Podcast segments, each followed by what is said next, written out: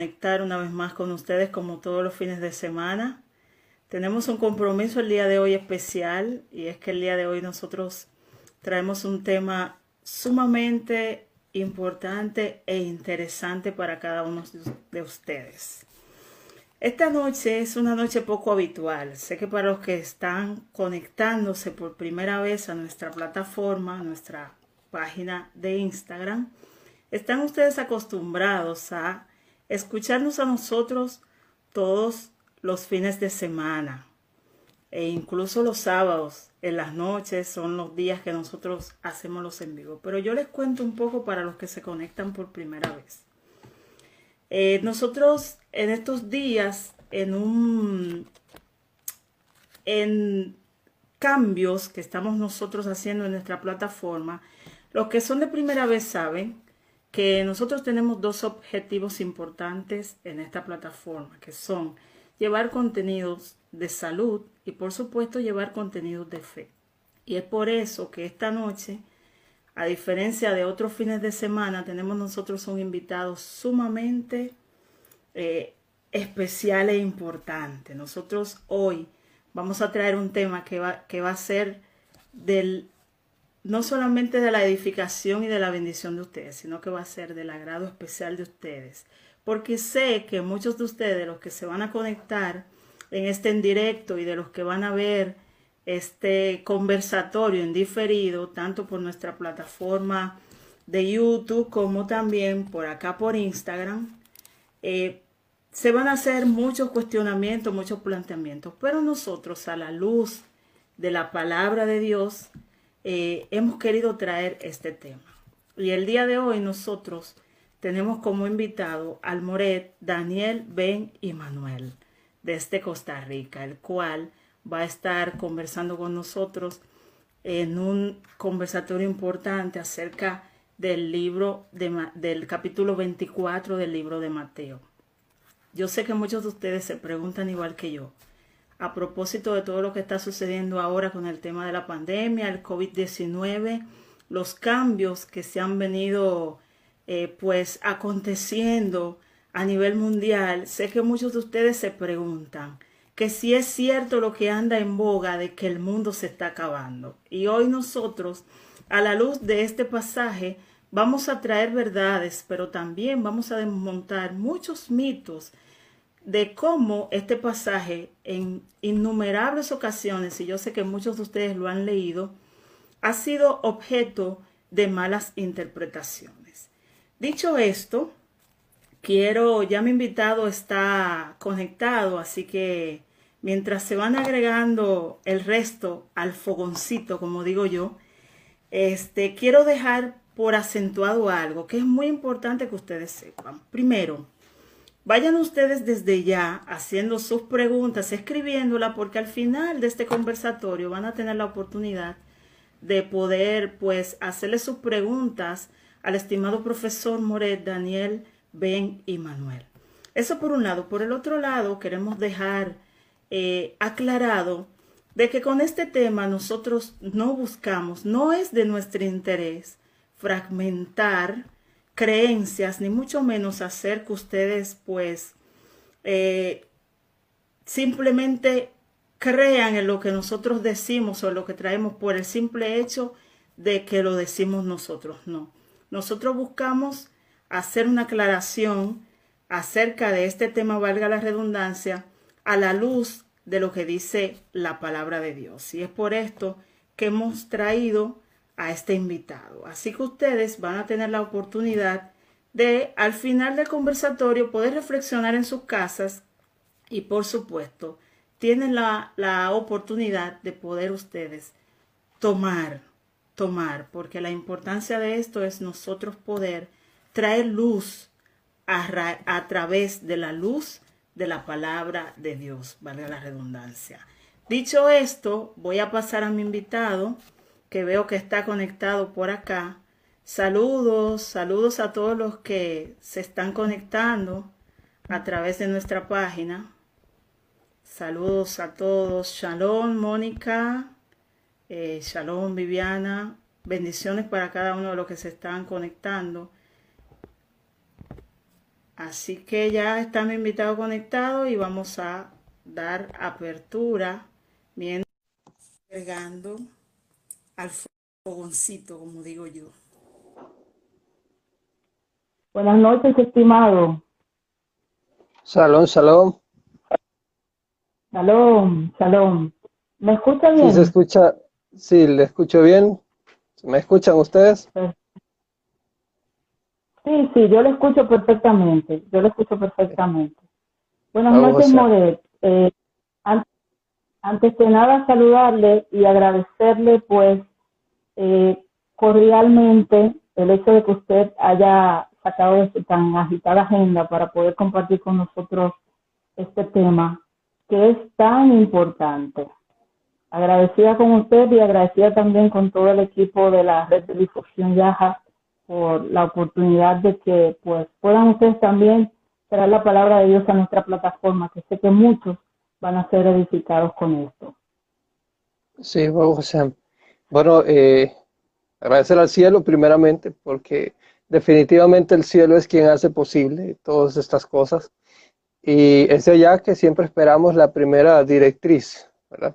Porque está escrito que uno, él pone tanto el querer como el hacer, de manera que eh, estamos eh, agradecidos con esta oportunidad y, y, bueno, agradecerle a cada uno de los que ya veo que se están conectando ahí, por ahí vi algunos conocidos de los, de los estudiantes y este, pues enviarles un saludo a todos, a cada una de sus naciones y de parte de la red de difusión Yaja también, eh, saludarlos a todos, a cada uno donde, donde se encuentren.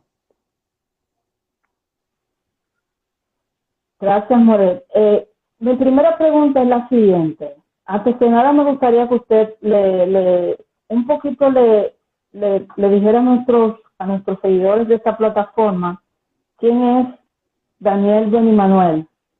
Eh, sabemos que usted es judío sefardí. Me gustaría que eh, un poco se presente con nuestros seguidores y, para que ellos sepan de que no se trata de una persona experimentada, que es una persona con experiencia en la palabra de Dios, en las escrituras, y, me gustaría que usted se, se presentara. Sí, este, bueno, como ya escucharon mi nombre, Daniel Ben y Manuel, aunque tienen que saber que en el judaísmo tenemos un nombre civil y un nombre hebreo. Mi nombre hebreo es ese, Daniel Ben y Manuel. Este, sí, ya llevamos eh, en este asunto de estar en lo que es la enseñanza, ya llevamos más de 10 años de estar eh, transmitiendo el mismo mensaje, solo que de diferentes perspectivas, como, como lo es el estudio de la Torah.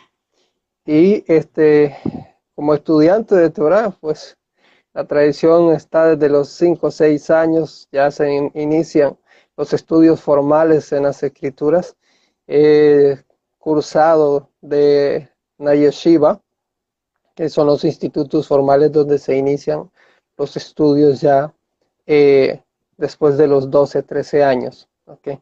Entonces, eh, y ya de ahí seguimos estudiando porque el proceso eh, no se detiene el judaísmo, eh, siempre estamos estudiando y aunque se, cuando se alcanza la licencia, por así decirlo, que en hebreo llamamos semija, este, de ahí, de ahí siguen todavía especialidades y cosas en las que uno quiera desarrollarse, pero el estudio de la Torah es una mitzvah, una ordenanza que siempre tenemos que estar observando. De manera que para el judío, pues decir que ya acabó sus estudios, no, Tal vez acabó protocolos formales de las instituciones, sí, pero lo que es el estudio, pues sí. Eh, actualmente vivo en Costa Rica, país de Latinoamérica, eh, con la nacionalidad, doble nacionalidad por el tema de la judaidad.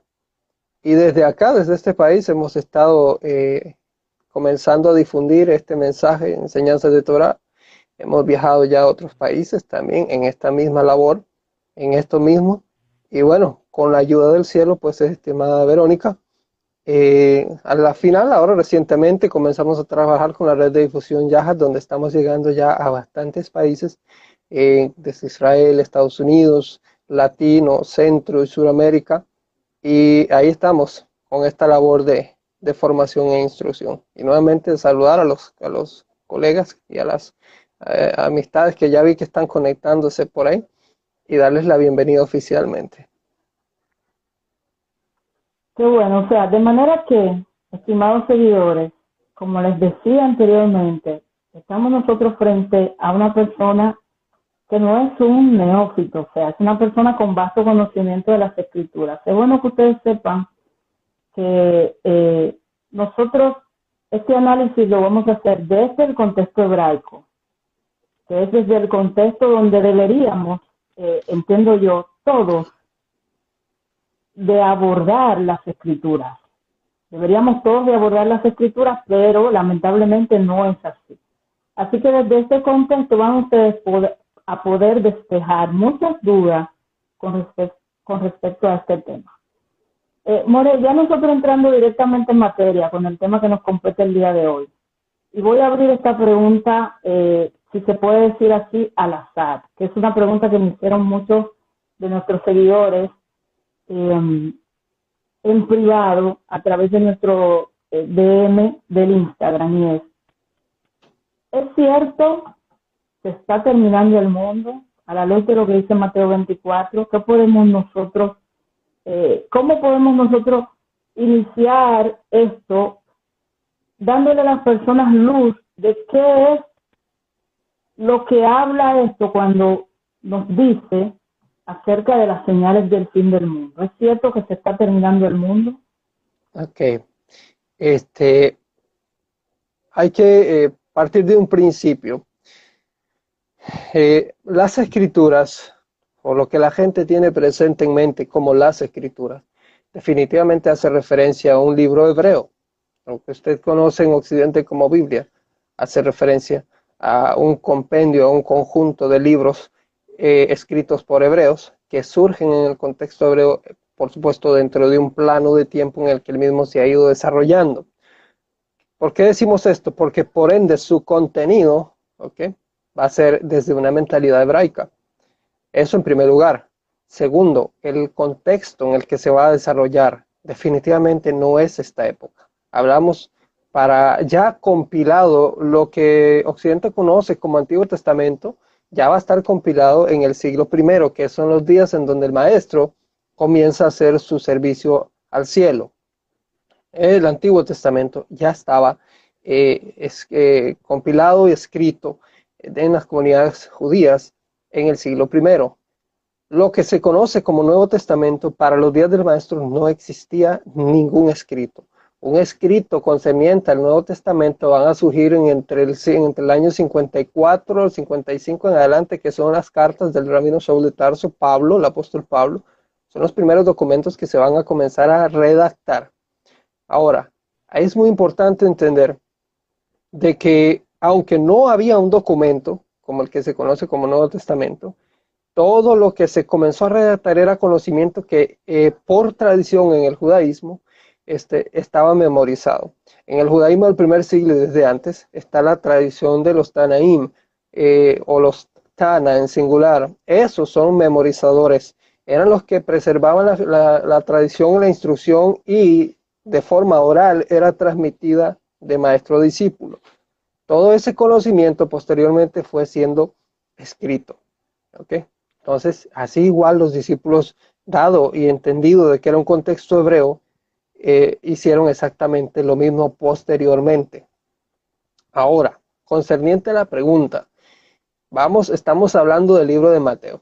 Con el libro de Mateo hay una diferencia, porque mucha gente, a veces, estimada Verónica y amable audiencia, eh, a veces se cree que como vamos leyendo o en el orden que los libros están escritos en el índice, así se fueron desarrollando los eventos. Igualmente cuando estamos leyendo las escrituras, creemos que cuando acabamos un verso y pasamos al otro, así, así sucedió. Y no, a veces de un verso a otro hay espacios de tiempo de hasta 5 a 10 años. Entonces, es donde muchas cosas sucedieron. Y esos, esos vacíos se, se van a lograr este, poner en claro a través de otras fuentes que surgen alrededor, como la cultura, la tradición, las prácticas, la parte legal, la, todo esto son las fuentes que nos ayudan a reconstruir un marco histórico de una idea de los eventos que posiblemente sucedieron este, en el siglo I o lo que estamos leyendo en el libro. Entonces eso es muy importante entenderlo. Ahora, concerniente al libro de Mateo, el libro de Mateo, el que ustedes conocen hoy, el que ustedes ven ahí en los escritos, ese libro, eh, aunque se denomina que es Mateo su autor, no es algo establecido seguro entre los académicos. O sea, es todavía de autoría eh, anónima. O sea, no se ha podido hallar algo que confirme que es Mateo. ¿Ok? El escrito en sí va a surgir a partir del siglo II de la historia.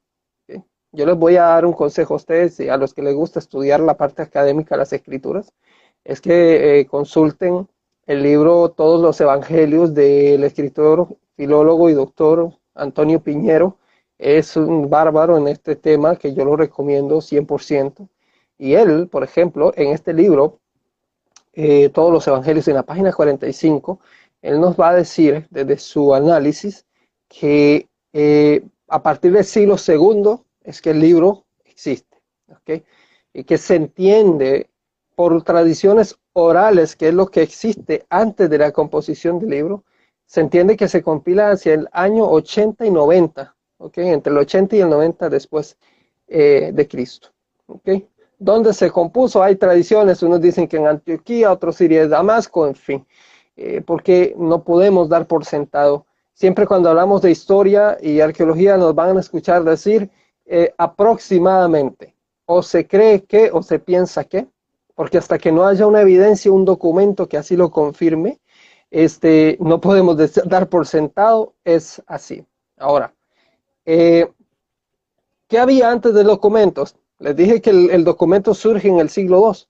Había una tradición oral que es la que se va a plasmar en el libro. ¿Ok? Eso es lo que había. Entonces, ahí ya hablamos de una comunidad, ¿ok? Ya hablamos de una comunidad y en la comunidad, estimada Verónica y amable audiencia, vamos a encontrar influencia del pensamiento de los escritores en el texto. Porque de hecho el documento, como muchos otros en el Nuevo Testamento, van a surgir en, en respuesta de algunos grupos o movimientos que surgieron intentando cambiar el mensaje o la tradición. Entonces van a surgir como respuestas a estas comunidades. Mateo no es la excepción. Entonces tengamos presente que históricamente hablando, cuando hablamos del documento de Mateo, hablamos de un documento del siglo II en adelante. O sea, más de un siglo después del contexto histórico en que Yeshua, Jesús, comienza a aparecer en la historia. Eh, ¿Cuáles son las fuentes de este escrito? Bueno, hablamos de papiros del finales del siglo II, de incluso del tercero, y centenares de manuscritos a partir del siglo V, IV en adelante. ¿okay? Ahora, eh, esos papiros y esas fuentes, hablamos la fuente Q y eh, el libro eh, de, de Marcos. De hecho, de los evangelios, el más antiguo, según los académicos y los expertos, es el libro de Marcos. Si usted quiere conocer cómo fue el contexto, una idea de lo más cercano al siglo I concerniente a los evangelios, estudie el libro de Marcos, ¿ok? Porque ese es el más antiguo que, que, o que está más cercano al siglo primero incluso que el mismo Mateo. ¿Ok? Entonces, ahora, yendo a la pregunta, eh, y habiendo entendido, ¿ok? De que hablamos de un documento del siglo II y que todo lo que está escrito ahí surge de esta comunidad mateana, ¿ok? Como una respuesta a, eh, vamos ahora a, a tratar de desarrollar la pregunta, ¿ok? Fin del mundo. El primer error que no podemos cometer, estimada Verónica, cuando estudiamos la escritura, es interpretar como estamos leyendo literalmente y en el idioma que se lee. Porque el manuscrito de Mateo, las copias, se encontraron en griego, no en español. ¿Okay? Y aunque viene en griego, viene de una mentalidad hebraica. Entonces hay que pasar por ese filtro todo esto. Y ahora, lo más tremendo es que dicen los expertos que cuando usted está leyendo un libro que no es su idioma nativo y, la, y el proceso de traducción al español hay pérdidas, aún se haga directo del idioma. ¿okay? Por eso es que hay que eh, saber y cuando va uno a estudiar, consultar fuentes válidas y varias, este, y varias eh, versiones, las mejores antiguas, para eh, acercarnos lo mejor posible al pensamiento. Ahora, en el texto griego, la palabra fin del mundo, la gente inmediatamente piensa mundo como el planeta, como que se va a destruir, que va a desaparecer. ¿ok? Pero la palabra griega, ¿ok? Que aparece ahí, o la frase fin del mundo, hace referencia al griego sunteleia, ¿ok? De fin, y aion, ¿ok? ¿Qué, significa sunteleia aion? La palabra eh, en, en, griego, sunteleia, significa completar, consumación. Eso es lo que significa. Y aion, edad o era. Entonces, en otras palabras, una traducción cercana del griego sería la consumación de la edad presente. Nada que ver con lo que a nuestra mente llega cuando hablamos de, que el mundo va a explotar y, se va a acabar y a raíz de catástrofes y todo. No. ¿Ok? Ahora, detrás del griego, por supuesto, hay una mentalidad hebrea. Y allá, en el judaísmo, en el hebreo, hablamos de los conceptos Olam Hase y Olam Hava. ¿ok? Olam Hase significa este mundo, esta edad presente, esta época. Ahora entiéndase época en el pensamiento, en el pensamiento hebraico. ¿ok? Eh, Olam Hase, este mundo, edad presente. Olam Hava significa el mundo por venir. Esto último, que el mundo por venir, eh, hace referencia a la llegada de la edad mesiánica. Como la época de la, de la, era de la justicia, cuando Mashiach va a estar entre nosotros, a eso hace referencia. Entonces, dentro de un contexto hebraico, cuando leemos la frase eh, el fin de la era, estamos hablando del Olam Hase. Cuando esta época, este periodo, okay, previo a la manifestación del Mesías, acabe. Okay. Entonces estamos hablando, estimada Verónica, en términos sencillos, una transición entre, entre Olam Hase, el mundo, la época presente, al Olam la, a la, próxima era. Eso es, eso es lo que significa este proceso. ¿okay? Un cambio de época, como lo estaba mencionando el profesor Harold Aliaga en los comentarios, una, un cambio de, de, de evento, o sea, de, ¿cómo decirlo? Una transición. De eso es lo que hablamos el texto definitivamente no hace referencia a que el mundo se va a acabar o que va a desaparecer como, como los cineastas en Hollywood lo han presentado o como muchos libros, eh, en fin, de ciencia ficción han querido presentar. Okay. Básicamente, estimada Verónica. Bueno, estoy anonadada y creo que todos los que están creo que todos los que están conectados con nosotros también eh, se han quedado de igual forma con esa explicación que usted acaba de dar. Eh, estimado Morel, usted decía, yo mientras, mientras usted hablaba, yo tomaba eh, algunas anotaciones de, la, de, la, de las cosas que usted decía, hablaba de, del contexto histórico, hablaba también de eh, saber interpretar las escrituras, no solamente leerla en el idioma en que le estamos leyendo, propiamente dicho, que es el español. Ahora bien, cuando hablamos de época, que era lo que usted me hablaba anteriormente, ¿qué podemos nosotros decir? ¿A qué entonces se refería el Mesías cuando hablaba sobre esto? Porque en los primeros en los primeros versículos, perdone eh, me, pasó un poquito en ese sentido. En los primeros versículos, él habla de, eh, dice que mientras él estaba sentado en el Monte de los Olivos, lo tengo acá, lo voy a leer un poquito como para refrescarle a la gente lo que, lo que, eh, dónde dirijo mi pregunta.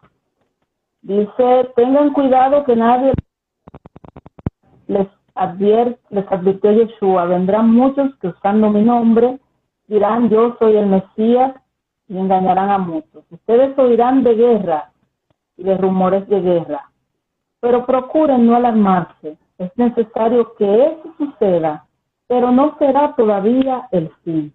¿A qué época nos referimos nosotros cuando hablamos de, de eh, eh, en este contexto? ¿A qué se refería eh, el Mesías? ¿A qué se refería Yeshua? ¿De qué hablaba él cuando habló sobre esto? En el contexto de lo que usted acaba de mencionar, que hablaba el escritor del libro de Mateo. Sí, es lo que decía al principio. Para, para los académicos, por ejemplo, considerar que Yeshua literalmente dijo eso, no te lo van a aceptar de entrada, porque te van a decir, bueno, eso es lo que el escritor de Mateo puso ahí, que dijo el maestro. Entonces, ¿qué nos toca a nosotros mediante el análisis serio y académico? A tratar de hacer una reconstrucción, ¿ok?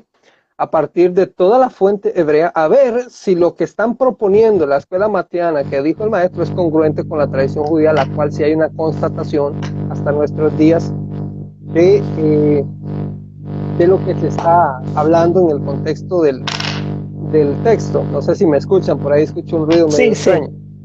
Ok. Entonces, eh, acerca de este periodo de tiempo que está haciendo referencia eh, el maestro a lo que estamos leyendo en el texto. Creo que más bien este periodo de, tribulación y gran tribulación y todo esto que es en realidad donde siento que va más bien la, la pregunta, este, vamos, a, vamos a ir para allá. Volvemos al griego, ¿okay? que es la, la, la, fuente del manuscrito. ¿okay? Eh, gran tribulación y todo esto, ¿ok? hace referencia a una frase en griego que dice tote, slipsis, megale. Esa es la frase en griego para gran tribulación. Ahora, hay que ubicarse en contexto. Este escrito, como ya le dije primero, es del género epistolar. No está, no está con, no está, no reúne las condiciones para que sea aceptado como profético el libro, sino como epistolar. Eso es algo muy importante. Y ya, como lo dije al principio, fue escrito alrededor del 200 según la papirología, que fue escrito para las comunidades judías. Ahora, ¿de qué gran tribulación o de qué, de qué este, eventos o de este tipo, de este índole que se hace referencia al texto, está hablando el maestro? Está hablando eh, a futuro, pero ¿cuál? ¿El futuro de ellos en su época o el futuro nuestro en nuestra época? Esa es una pregunta que hay que hacernos primero. Y la segunda es, eh, ¿las profecías tienen doble cumplimiento? Y de entrada decimos no, definitivamente no. Las profecías en las, dentro del marco del Tanaj eh, tienen un único cumplimiento. Lo que hay que saber es interpretarlas correctamente para saber si ya ocurrió o no han ocurrido pero no hay un doble cumplimiento profético, esta idea no existe en el judaísmo. ¿Ok? Eh, veo que por ahí dicen que hay un ruido por ahí. Yo, yo los escucho bien. Yo lo escucho bien también, no sé si... Sí, que están poniendo ahí en el chat. Ok. Ahora, vamos a ver eh, a qué a qué gran tribulación a qué periodo de guerra y todo esto que leemos ahí está haciendo referencia al maestro. Vamos ahora a ubicarnos, a irnos al siglo primero. Vamos a suponer que estamos allá, estamos reunidos en la misma reunión con el maestro y con los discípulos cuando comienza esta temática. Estamos ahora en el siglo I. Eh, viene, viene el momento de la pregunta. Estamos en el siglo I. Estamos en el, en el siglo I. Vamos a analizar para allá. El contexto de tribulación o persecución no es un evento ajeno o aislado en las escrituras. Creo que ya se fue por ahí. Ok. Ya se fue el ruido. Agújase. Este, no es un evento único o aislado en las escrituras, no. Por ejemplo, el libro de los Hechos, en el año 54, está registrada una historia que el emperador romano Claudio dio una orden de que todos los judíos que estaban en la ciudad deberían de irse de la ciudad. ¿ok? Rab Shaul fue eh, autor de persecuciones, el mismo apóstol Pablo fue uno que perpetuó persecuciones, que las llevó a cabo y generó tiempos terribles en la comunidad de creyentes. ¿Ok? Eh, en fin, Esto no es un evento aislado. Ahora, Yeshua comienza a dar detalles específicos de este evento. La persecución mencionada ahí en el verso 9, que en realidad es parte de la gran tribulación, tuvo su cumplimiento en el siglo I, durante el reinado del emperador Vespasiano, cuyo periodo de gobierno fue aproximadamente entre el 71 al 79 después del maestro. Y aquí es donde todo el mundo, espero que siga agarrado en su silla, que, no, no, no saque comentarios previos, ¿verdad? Porque estamos hablando de historia, ¿ok? Porque ahorita vamos a llegar a la razón del por qué ustedes o en el mundo de creyentes en Occidente han creído siempre que las palabras de Mateo 24 son profecías para nuestros tiempos, pero no. La historia nos dice otra cosa completamente diferente. Y gracias a toda la evidencia y fuentes históricas que, que tenemos ahora, nos damos cuenta de que esto fue así. Ya les di una cita. ¿Ok? Sucedió durante el reinado del emperador Vespasiano. Estas palabras de las que el maestro está haciendo referencia. Y de hecho voy a leerles un, un, una fuente histórica que nos confirma esto, porque siempre cuando nos escuchen a los profesores hablar de estos eventos, siempre van a tener que escuchar la evidencia sobre lo cual estamos hablando. ¿Ok? Voy a leerles a ustedes un documento antiguo, ¿ok? Este, que nos brinda este dato. Leo para ustedes y cito. Pero merece la pena aplaudir la verdadera profecía de nuestro Salvador, con la que manifestaba los mismos acontecimientos cuando profetizaba como sigue.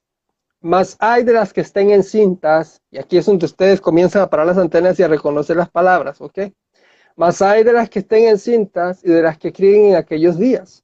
Orad pues que vuestra huida no sea en invierno ni en día de reposo, porque habrá entonces gran tribulación cual no la ha habido desde el principio del mundo hasta ahora, ni la habrá. Sumado, aquí viene el detalle, Sumado el número de todos los muertos, dice el mismo escritor que por el hambre y por la espada cayeron un millón cien mil personas. Y el resto de rebeldes y de ladrones, denunciándose unos a otros, que ser tomada la ciudad, fueron ejecutados. Los jóvenes más altos y notables por su belleza corporal los guardaban para, el, para la ceremonia del triunfo y del resto de la multitud. Los mayores de 17 años unos cuantos fueron enviados cautivos a los trabajos forzados de Egipto y la mayoría fueron distribuidos entre las regiones para morir en el teatro por el hierro o por las fieras. Pero las menores de 17 años fueron llevados como presos de guerra para ser vendidos. Estos solo ya sumaban 90 mil hombres. Todo esto, mucha atención a la última línea. Todo esto tuvo lugar así en el segundo año del reinado de Vespasiano. ¿Dónde está escrito esto? Historia eclesiástica en el libro tercero, capítulo 7, en las líneas 1, 2 y 3. Entonces, ¿de qué estamos hablando, estimada Verónica? De que eh, tuvo ya cumplimiento la gran tribulación según la misma profecía, según el registro histórico. Sí, ya pasó. Y fue muy terrible para el pueblo de Israel. Fue algo extraordinariamente espantoso, con los mismos detalles que, que las escrituras nos ofrecen. Ahora, yo quiero que la gente sí tenga algo presente. El hecho de que esta profecía haya tenido lugar y, ya no va a pasar nada más así, tampoco. Pero eso lo vamos a dejar para el final. Adelante, estimada Verónica. wow, wow, wow, wow. Es lo único que puedo decir. Wow. tremendo. tremendo, tremendo.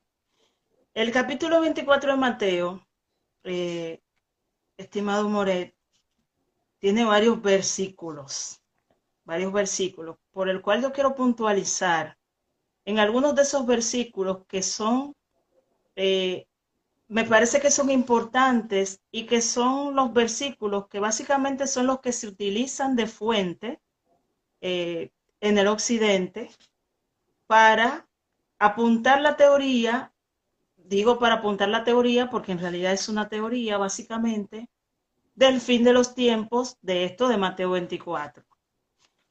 Y entre estos versículos, eh, tengo el versículo 9 del capítulo 24 de Mateo que dice, eh, Entonces los entregarán a ustedes para que los persigan y los maten. Los odiarán todas las naciones por causa de mi nombre. En aquel tiempo muchos se apartarán de la fe, unos a otros se traicionarán y se odiarán. Y surgirán un gran número de falsos profetas que engañarán a muchos. Habrá tanta maldad que el amor de muchos se enfriará. Sí, estos eventos eh, son parte de lo que ya mencioné en el registro, porque eso fue una fracción. Yo les invito a estudiar eh, ese, estos libros históricos, historia eclesiástica.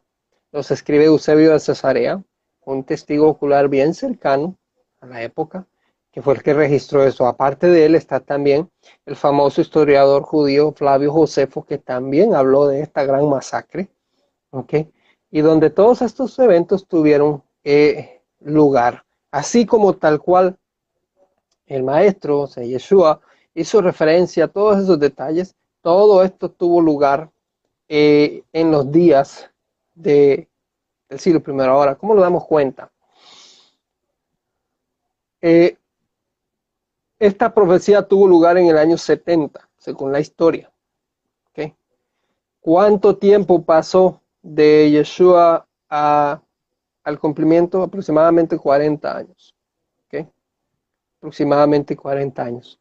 Entonces, si usted le suma a los 30 años de edad del maestro más los 40, vamos a quedar en el año 70. ¿Ok? Que es cuando se cumple la, profecía donde, donde pasan todos estos detalles que me estás mencionando acá. Falsos profetas, uh, claro que existieron, incluso mucho antes de, de que el maestro dijera, y a través de las del periodo histórico. ¿Ok?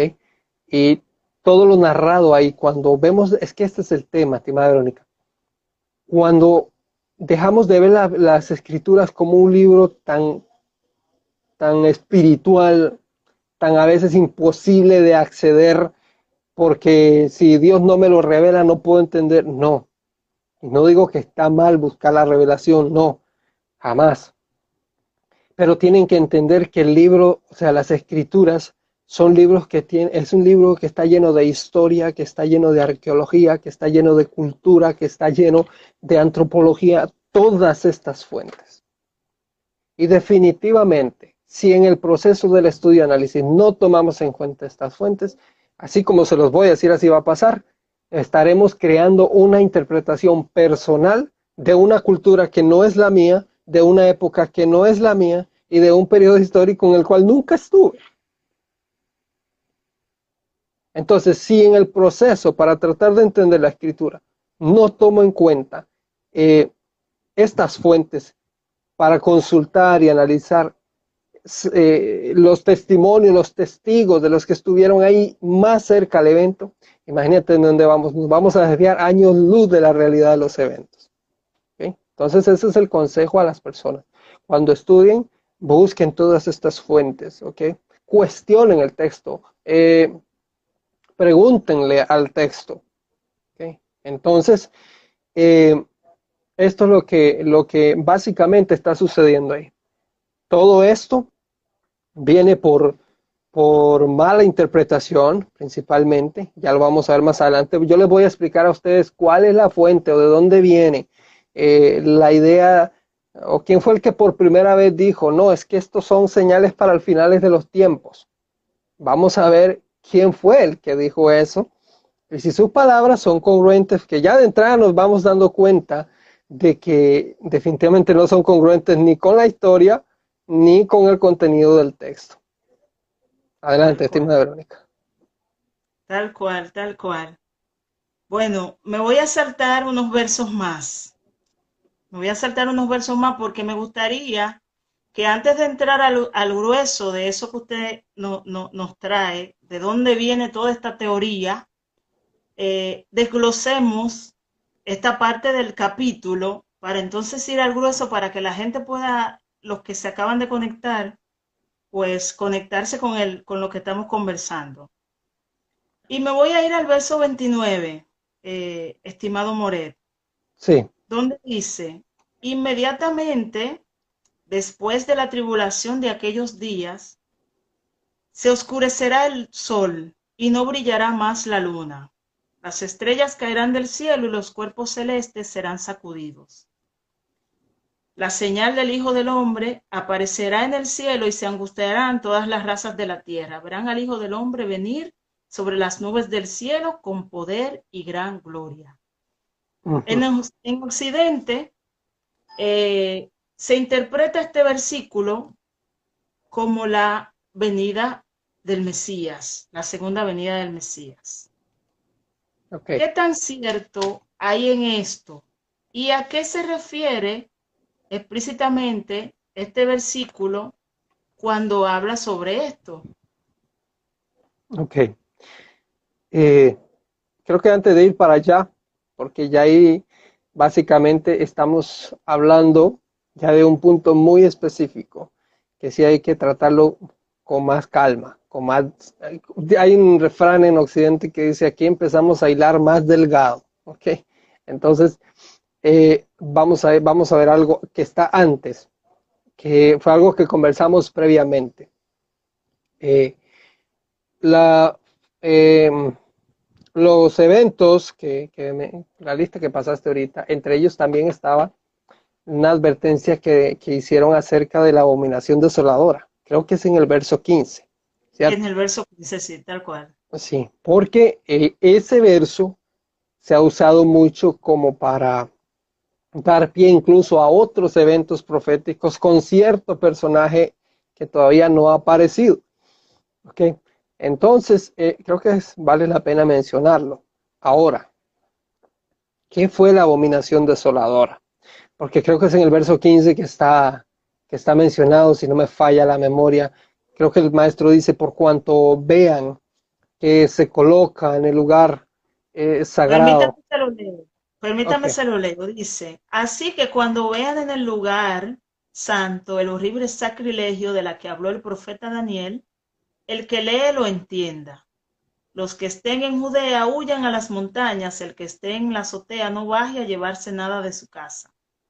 Y el que esté en el campo no regrese para buscar su capa. Qué terribles serán aquellos días para las que estén embarazadas y así sucesivamente. Sí, básicamente lo que pasó en con la llegada del Imperio Romano, mediante el gobierno de Vespasiano, eso fue. Pero hay un detalle que la gente no, no nota con el tema de la abominación desoladora, estimada Verónica, ya me habló audiencia.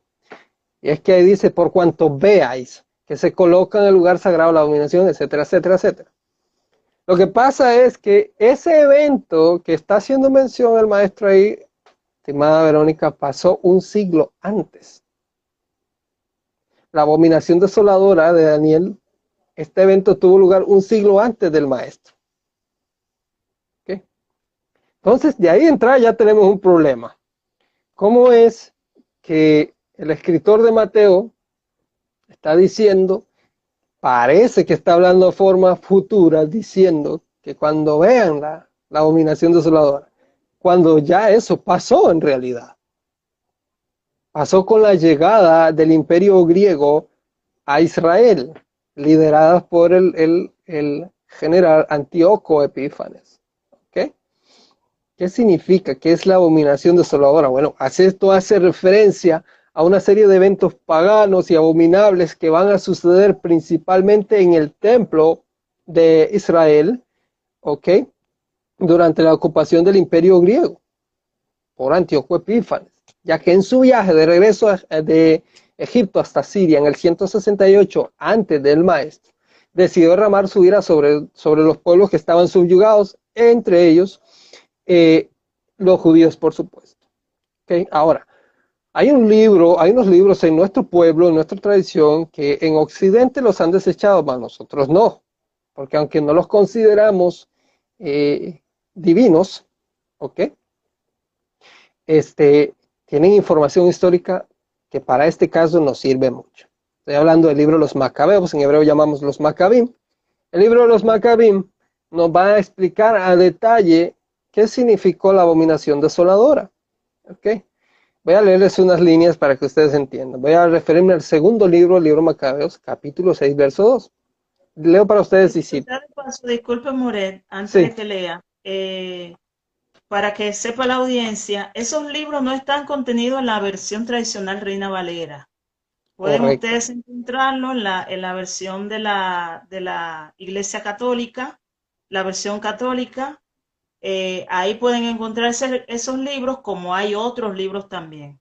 Así sí, que en el, en el mundo protestante, o sea, el no católico, como no eran eh, de origen divino, no los, no los, eh, no los consideraron dentro del canon, los dejaron fuera, los consideraron eh, incluso hasta, hay una palabra y se me olvida ahorita, bueno, no eran de origen divino, por ende no los van a introducir en el canon, pero eso sucede allá afuera.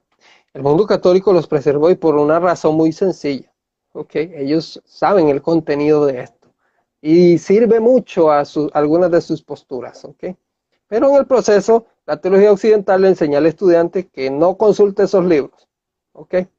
Porque es definitivamente literatura intertestamentaria, ¿ok?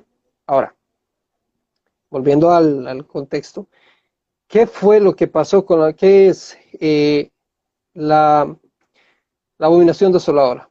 ¿Okay? Nos dicen los macabeos, por ejemplo, lo siguiente, para profanar el templo de Jerusalén, y consagrarlo al dios Zeus olímpico, mucha atención, ¿ok? Y para dedicar el templo del monte Gerizim a Zeus hospitalario, ¿ok? Como lo habían pedido los habitantes de aquel lugar.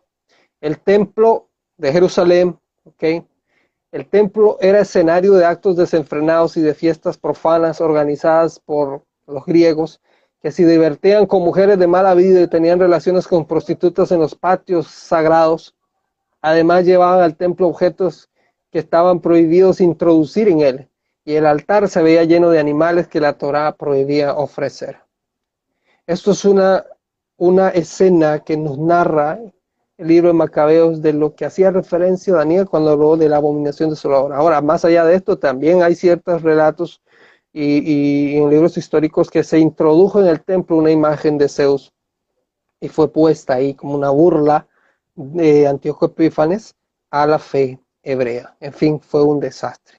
Frases como eh, hizo pacto con ellos y ellos lo siguieron, significa, hace referencia al pacto de la Brit Milá, porque muchos judíos de esa época eh, eh, aprobaron el pacto y se hicieron operaciones para hacer regresar la, la circuncisión, para hacer que ya no la tenían y se desviaron del camino. Fue un desastre. Por eso es que Yeshua dice que se, van a echar, se echaban a pelear uno con el otro.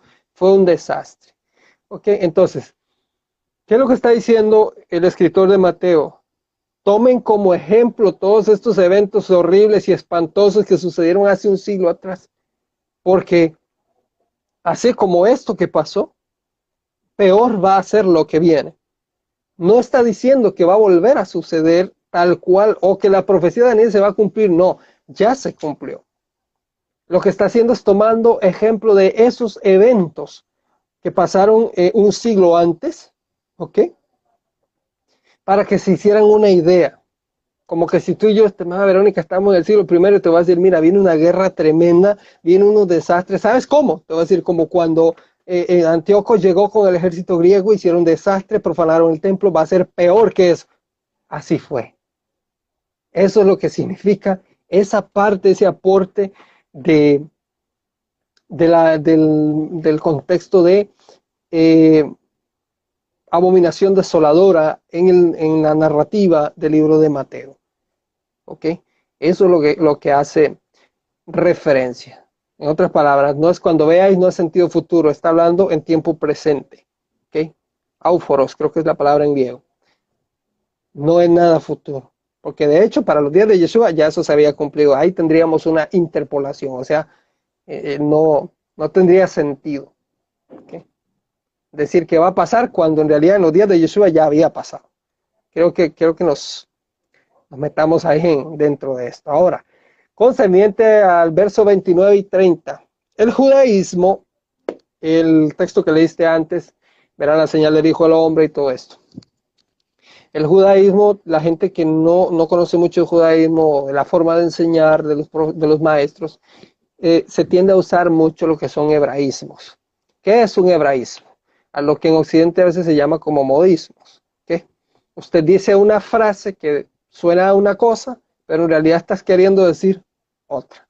Un ejemplo de Occidente, eh, yo llego con un amigo a un, en mi auto y me estaciono en un parqueo y yo voy a ir al mercado a comprar algo y le digo a mi amigo, hey, échale un ojo al carro. Si yo interpreto eso literalmente, mi amigo se va a quedar tuerto. ¿Ok? Pero él como conoce que es un modismo, él de ninguna manera se va a sacar su ojo y lo va a echar en el carro. Porque él entiende que yo le estoy diciendo que vigile mi auto mientras yo regreso. Los hebraísmos en el mundo de las escrituras están presentes, máxime en, en, los, en el pensamiento del siglo I. ¿Ok? Para que ir teniendo esto presente. Ahora, ahí hay unas, ahí hay unas frases, unas palabras muy interesantes. ¿Ok? Detalles que hay que tener presentes para ver si ya pasó o si no ha pasado. Por ejemplo, eh, el texto mismo está escrito en el verso 29. Inmediatamente después de la tribulación de aquellos días, el sol se oscurecerá y la luna no reflejará.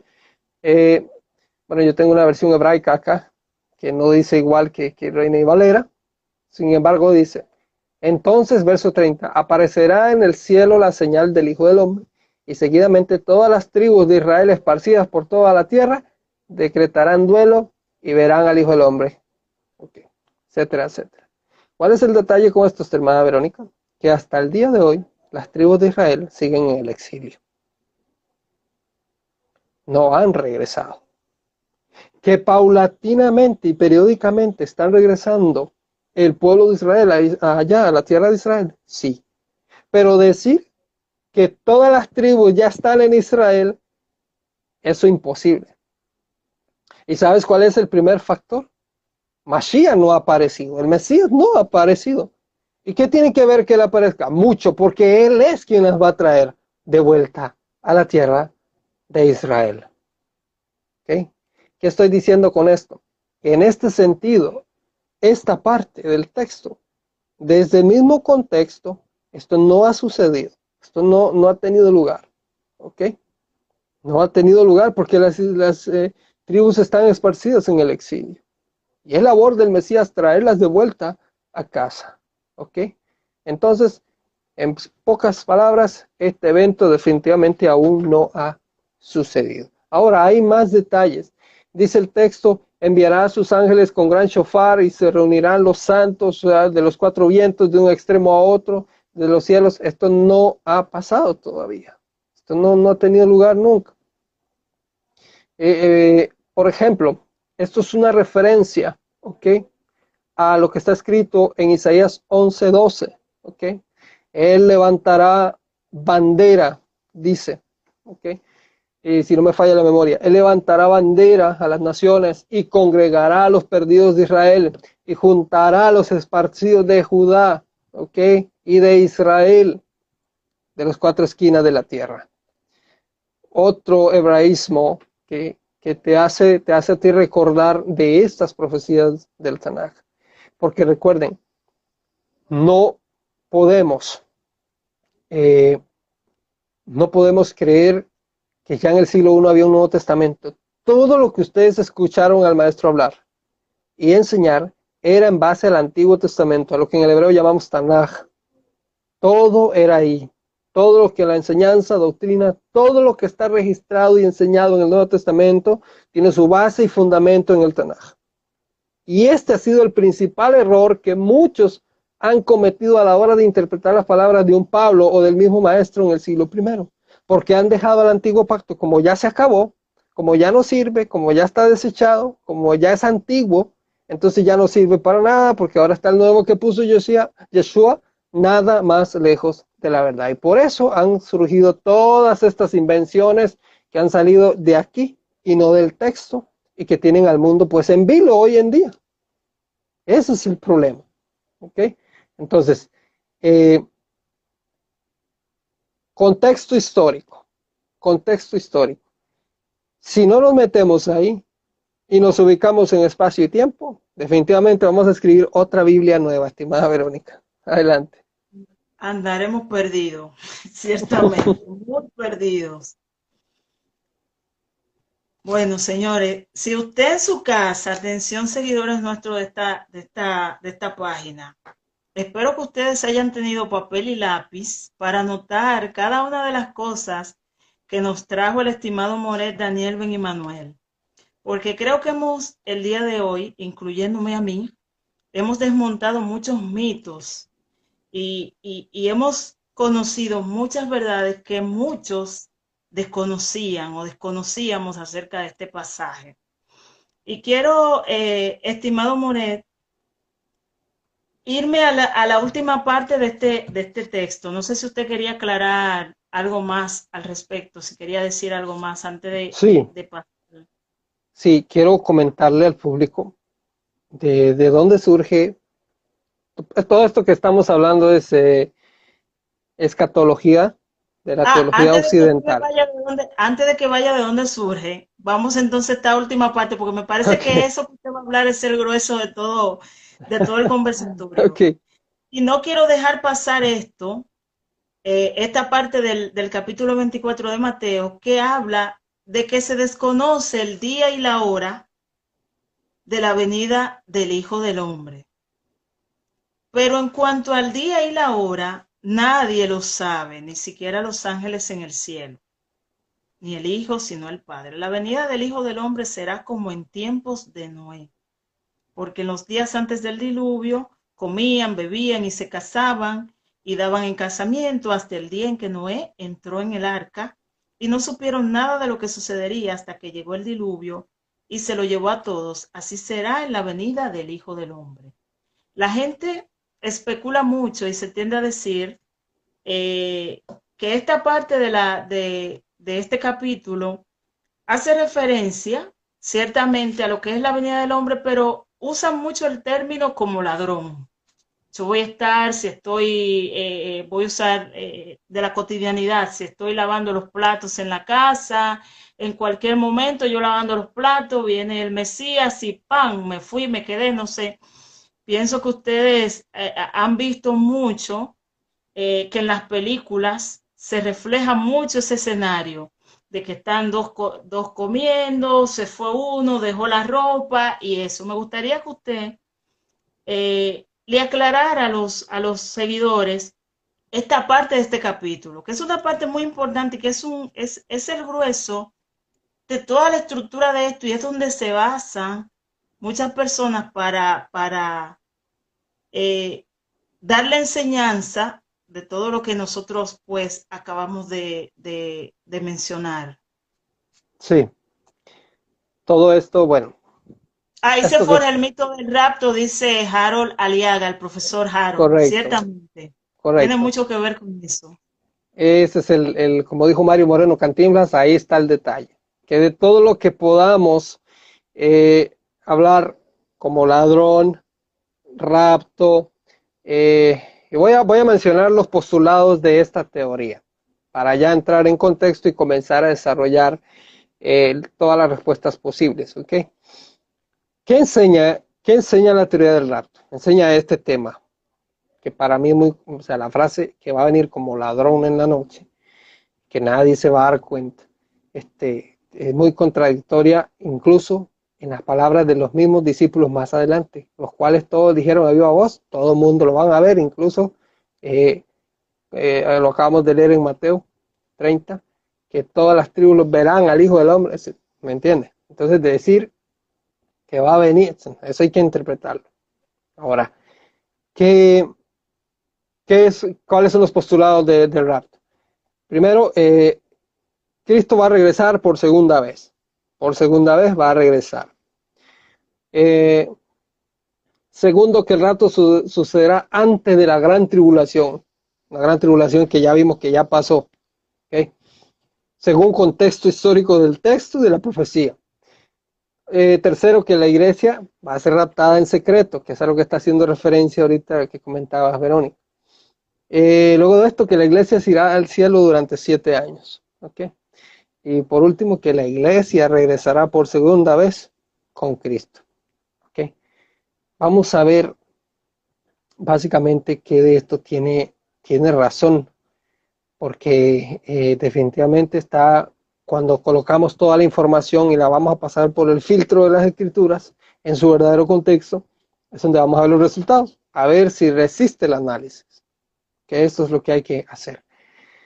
Apunta estos nombres. Francisco Rivera y Emanuel Lacunza. Son católicos, teólogos y jesuitas. ¿Ok? Son, por así decirlo, los padres de esta teoría.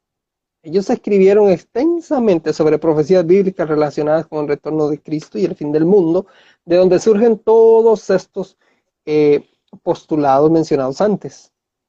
Y ahora, mira lo que hizo incluso eh, Emanuel Acunza. Él va a ponerse un nombre, un seudónimo, Juan Josafat Ben Ezra, que es un nombre hebreo, con la intención eh, premeditada de tener la simpatía de las personas, o sea, para que me pongan atención. Para, porque si les digo que soy un, protestante, nadie me va a oír. Sin embargo, toda su teoría se corrió y esparció por todo el mundo. ¿Quiénes siguieron esta enseñanza? Uh, teólogos muy famosos, John Darby, eh, Scofield. ¿Han visto la Biblia Scofield? Esa Biblia es de un señor de, estos años, porque eh, eh, esta Rivera, Francisco Rivera y Manuel Acunza son siglo XVIII, por ahí aproximadamente, cuando comenzaron a escribir. Y todos sus predecesores perpetuaron esta enseñanza. Por eso los comentarios de Biblias como Scofield, ya lo mencioné, los postulados teológicos de John, John Darby, eh, y Brown y otros más eh, hacen referencia a esto. Cuando usted habla de escatología en la teología occidental, va a llegar a los postulados de estas personas, que enseñan todo eso que has mencionado. Ahora, vamos a hacer el filtro. Vamos a ver si, si esto es congruente. En primer lugar, el Tanaj el Antiguo Testamento, la Biblia hebrea, habla de una única venida del Mesías y no de dos, en ninguna manera. Y esa es una de las razones. Este postulado de que viene por segunda vez es una de las razones por las que el judaísmo detractor de Yeshua más nos señala a nosotros, los judíos que creemos en la mesianidad de Yeshua. Porque ellos saben que en el Tanaj está escrito y en la tradición que el Mesías tiene que aparecer una sola vez. Pero cuando le decimos que todo lo que no se cumplió en la primera se va a cumplir en la segunda, es cuando, cuando le responden a la gente, ahí te oiremos en otra ocasión, como le dijeron a Pablo en Grecia. ¿Ok? Porque la escritura habla de una única venida. Ahora usted me va a decir, bueno, More, este, si es una única venida, pues ¿dónde está? Para entender eso, hay que responderlo, hay que estudiarlo, hay que verlo en la fuente, porque siempre hay una respuesta. ¿Cómo sé yo que hay una única venida? Por ejemplo, Isaías 59, 20 dice, he aquí yo enviaré a Sion. No dice enviaré una primera vez para que después venga segunda vez, no. Enviaré a Sion un Goel, única vez. Isaías 53, 11 también, ¿ok? ¿Qué pasa? ¿Qué es lo que existe en el judaísmo? ¿Qué es lo que el Tanaj enseña? ¿De, ¿De dónde está el Mesías entonces? Porque ya que no está entre nosotros, si ya vino por primera vez en el siglo I, ¿dónde está ahora? Él está oculto. ¿Ok? Esto es bíblico porque yo sé que el cristiano creyente de cualquier denominación me dice, bueno, ¿dónde dice eso la Biblia? Inmediatamente, este, yo sé que es así. ¿Ok? Y por supuesto, esto tiene asidero en la escritura porque yo también podría apelar a que donde está escrito en la Biblia que Dios permite los sacrificios humanos y como el cristianismo enseña que Yeshua es el sacrificio perfecto, cuando Dios desaprueba los sacrificios humanos. ¿Se dan cuenta por qué hay que estudiar la escritura? Desde su fuente correcta.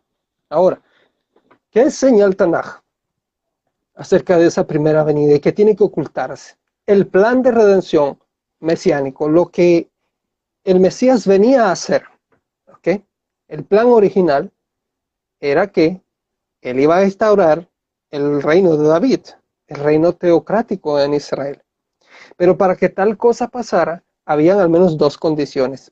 Y una de las más importantes, que todo el pueblo de Israel, principalmente su liderazgo hicieran Teshuvah, hicieran arrepentimiento y se volvieran al Dios de Israel.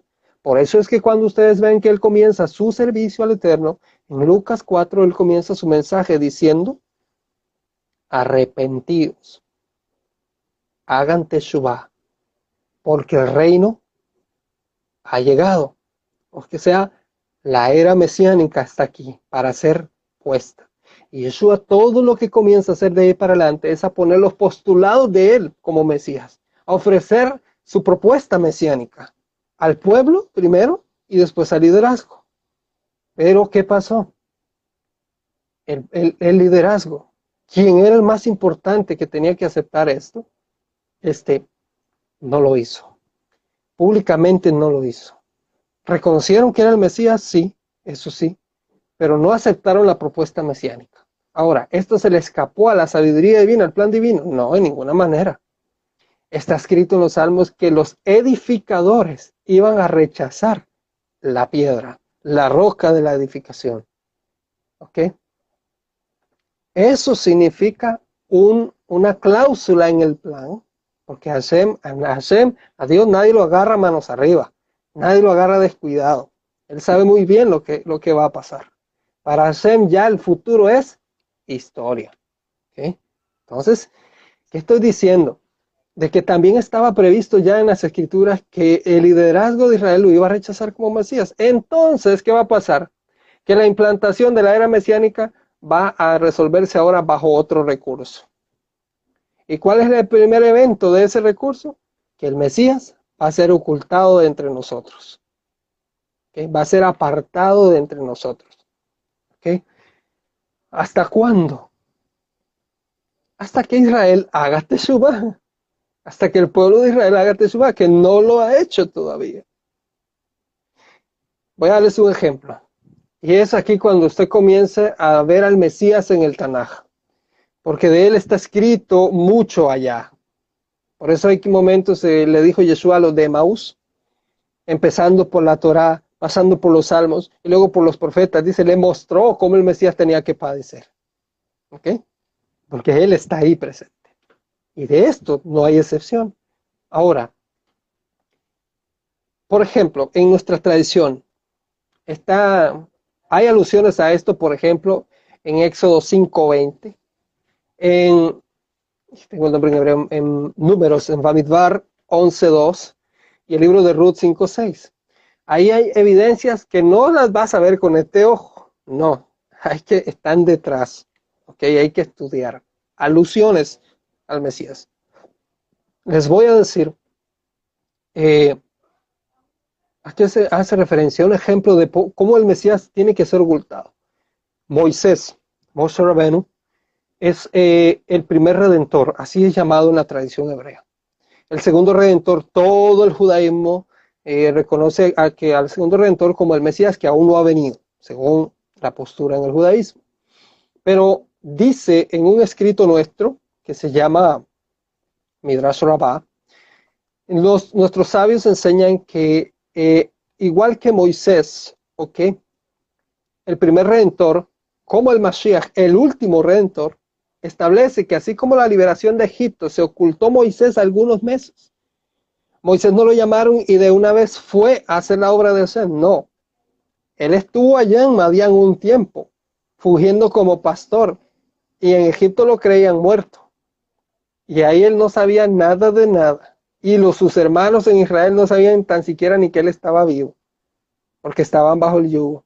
Sin embargo, de repente lo toma Hashem allá y lo envía y aparece a sus hermanos por segunda vez. ¿Ok? si ustedes comienzan a comparar para el pueblo de Israel, Yeshua, eh, perdón, Moisés, mientras estuvo allá en Egipto, era un qué? Era un príncipe. Era un príncipe. De hecho, él iba a la corona.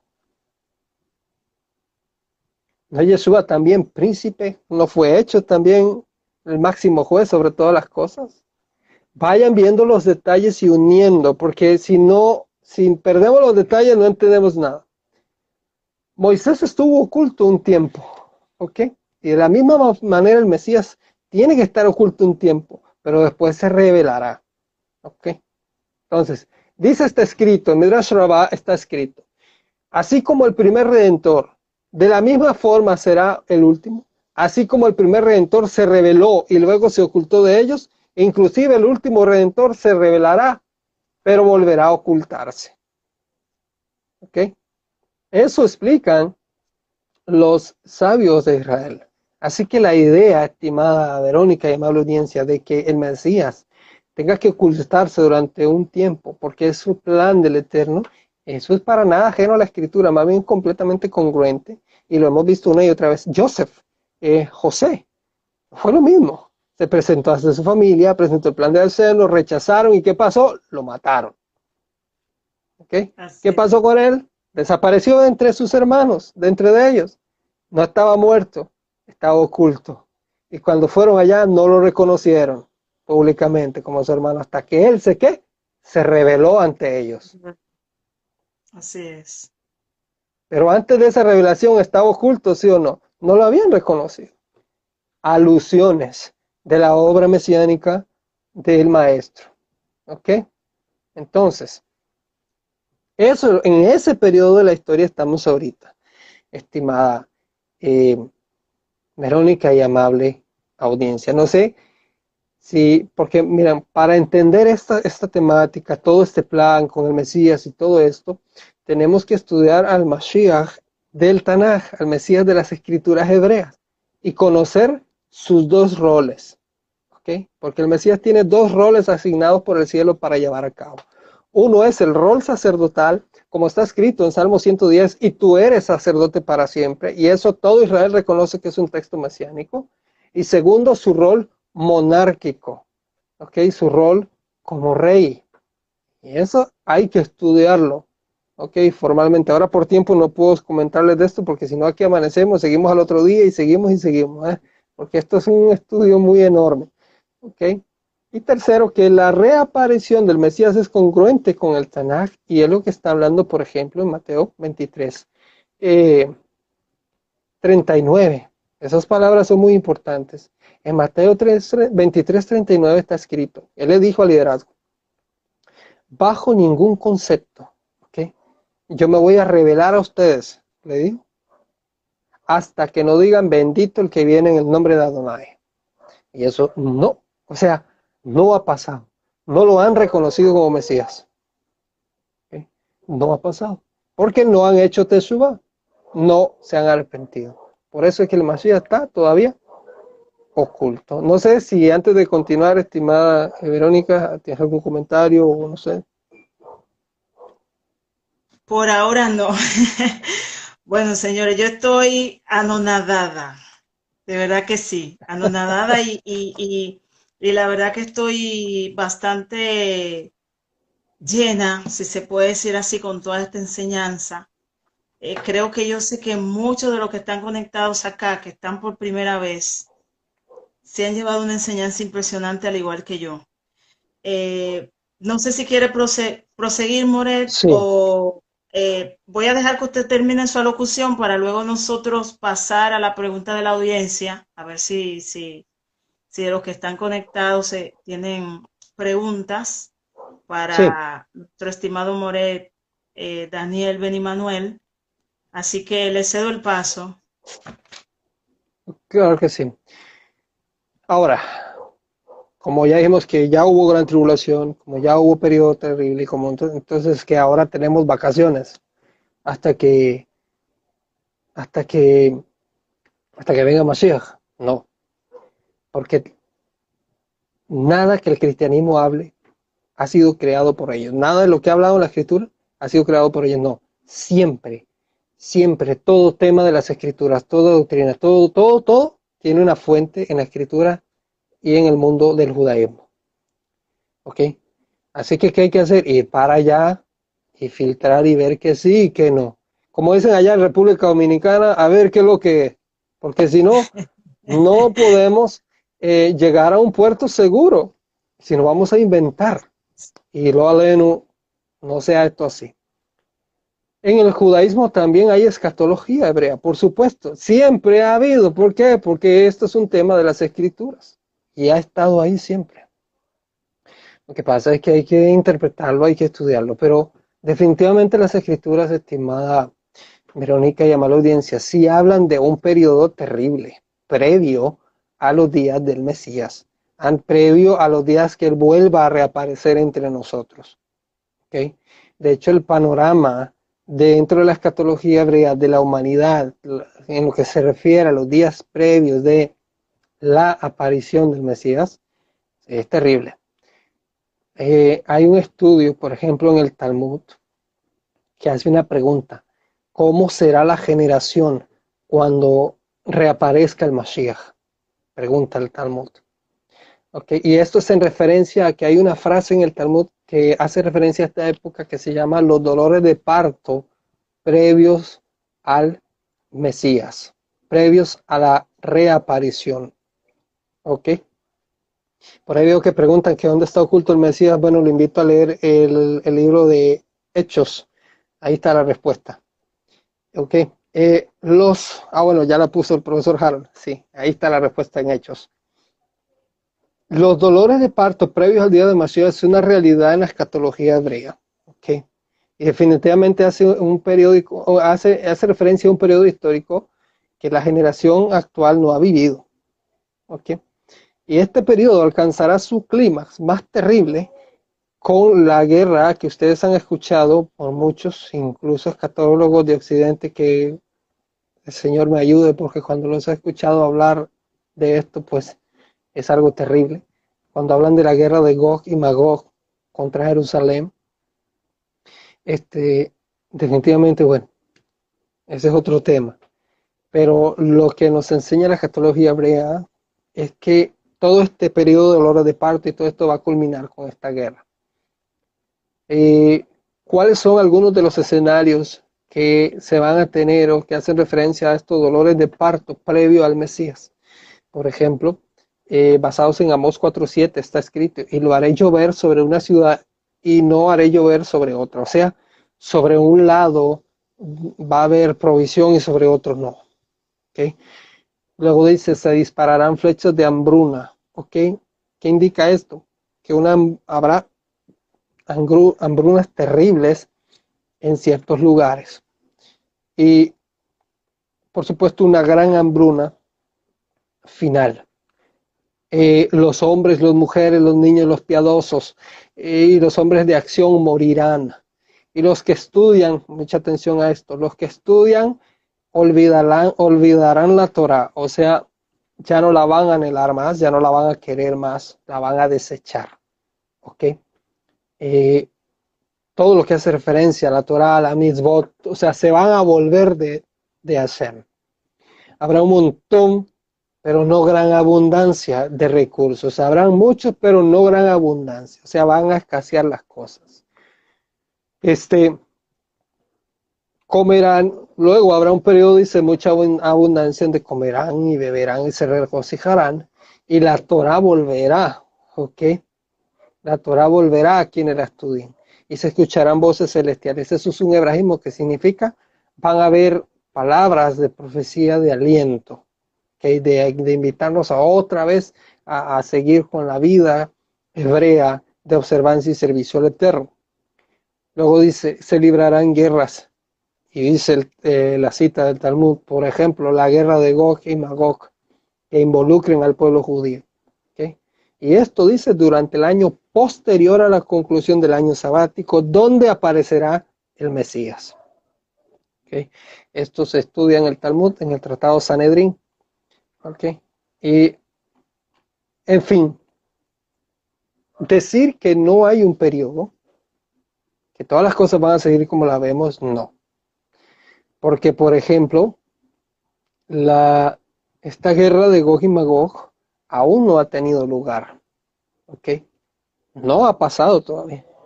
Y hay, hay eventos previos que tienen que darse, que han servido como señal entre nuestro pueblo. El tema es cuando no, no, no, no nos damos cuenta, no identificamos. Porque, por ejemplo, he oído muchos yo de hablar de Gog y Magog, pero hacen referencia a Rusia, otros hablan de China, otros hablan de India y todos los países que están al norte de Israel, porque el libro de Ezequiel habla que lo traeré del norte, pero en realidad eso es muy aventurado.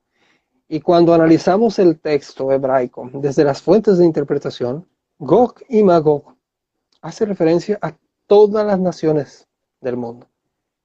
¿Cómo sabemos esto? Voy a darles un, secreto. ¿okay? no se lo digan a nadie, va a ser entre ustedes y yo, nada más. ¿okay? No se lo digan a nadie. En la escritura hebrea, eh, el, el, idioma hebreo es muy, muy, muy diferente a todos los demás, porque tiene fuentes de información contenidas en las mismas eh, que solamente dentro de él se puede interactuar así y obtener esta información. ¿Ok? Eh, y ahí dentro, este, información en códigos, por ejemplo, numéricos. En el judaísmo llamamos esto gematría hebrea, con el cual llegamos a información, ¿ok? Que, que nos abre el panorama y nos da un entendimiento acerca de la profecía. Ahora, voy a darles algunos detalles. El nombre del Eterno, por ejemplo, vamos a hablar aquí del... ¿Han oído ustedes del pacto de sal? Que está en las escrituras. Eso tiene algo tremendo ahí de, entrada. Voy a comenzar un poco para pasar el evento al ejemplo de Gog y Magog. Vean. El nombre del Eterno, el nombre sagrado. Las cuatro letras hebreas, Yud, Hei, Vav, Hei. Ellas, si cada letra tiene un valor numérico. Y el nombre del Eterno, cuando se suman las letras entre sí, da el número total de 26. 26 es el número gemátrico del nombre del Eterno. ¿Ok? ¿Ok? Por su parte, la palabra hebrea para sal es melach. ¿Ok? Melach. Tres palabras hebreas. Está compuesta por las letras hebreas que son Amem, Lamen y Lashet. ¿Ok? Ahora, cuando sumamos estas letras de la palabra melach, ¿ok? Tenemos que nos da el número 78. ¿ok? Ahora, en el judaísmo hay una tradición cuando viene Shabbat y vamos a tomar el pan. Hay sal, siempre hay sal en la mesa de un hebreo, hay sal cuando es Shabbat. Porque cuando tomamos el pan, lo untamos tres veces con sal. Es una tradición. ¿Ok? ¿Para qué? Para recordar el pacto del Eterno. Entonces, es como si usted agarra el número 26 de Hashem y lo suma tres veces, le va a dar 78. ¿Ok? Que es precisamente el número para sal en hebreo melach. Por eso lo hacemos tres veces. ¿Ok? Porque hace referencia a esto. ¿Ok? Entonces, eh, ahí es cuando usted tiene que recordarse lo dicho por el maestro. Vosotros sois la que? Los representantes del pacto del eterno. Es lo que está diciendo él en el contexto hebraico. ¿Ok? Según lo que está ahí escondido. Por eso dice, si la tierra pierde la sal, o sea, si se devuelven del pacto con Hashem, no sirve para nada, sino para ser echados fuera y hollados por los hombres. ¿Ok? Ya lo vamos entendiendo. ¿Ok?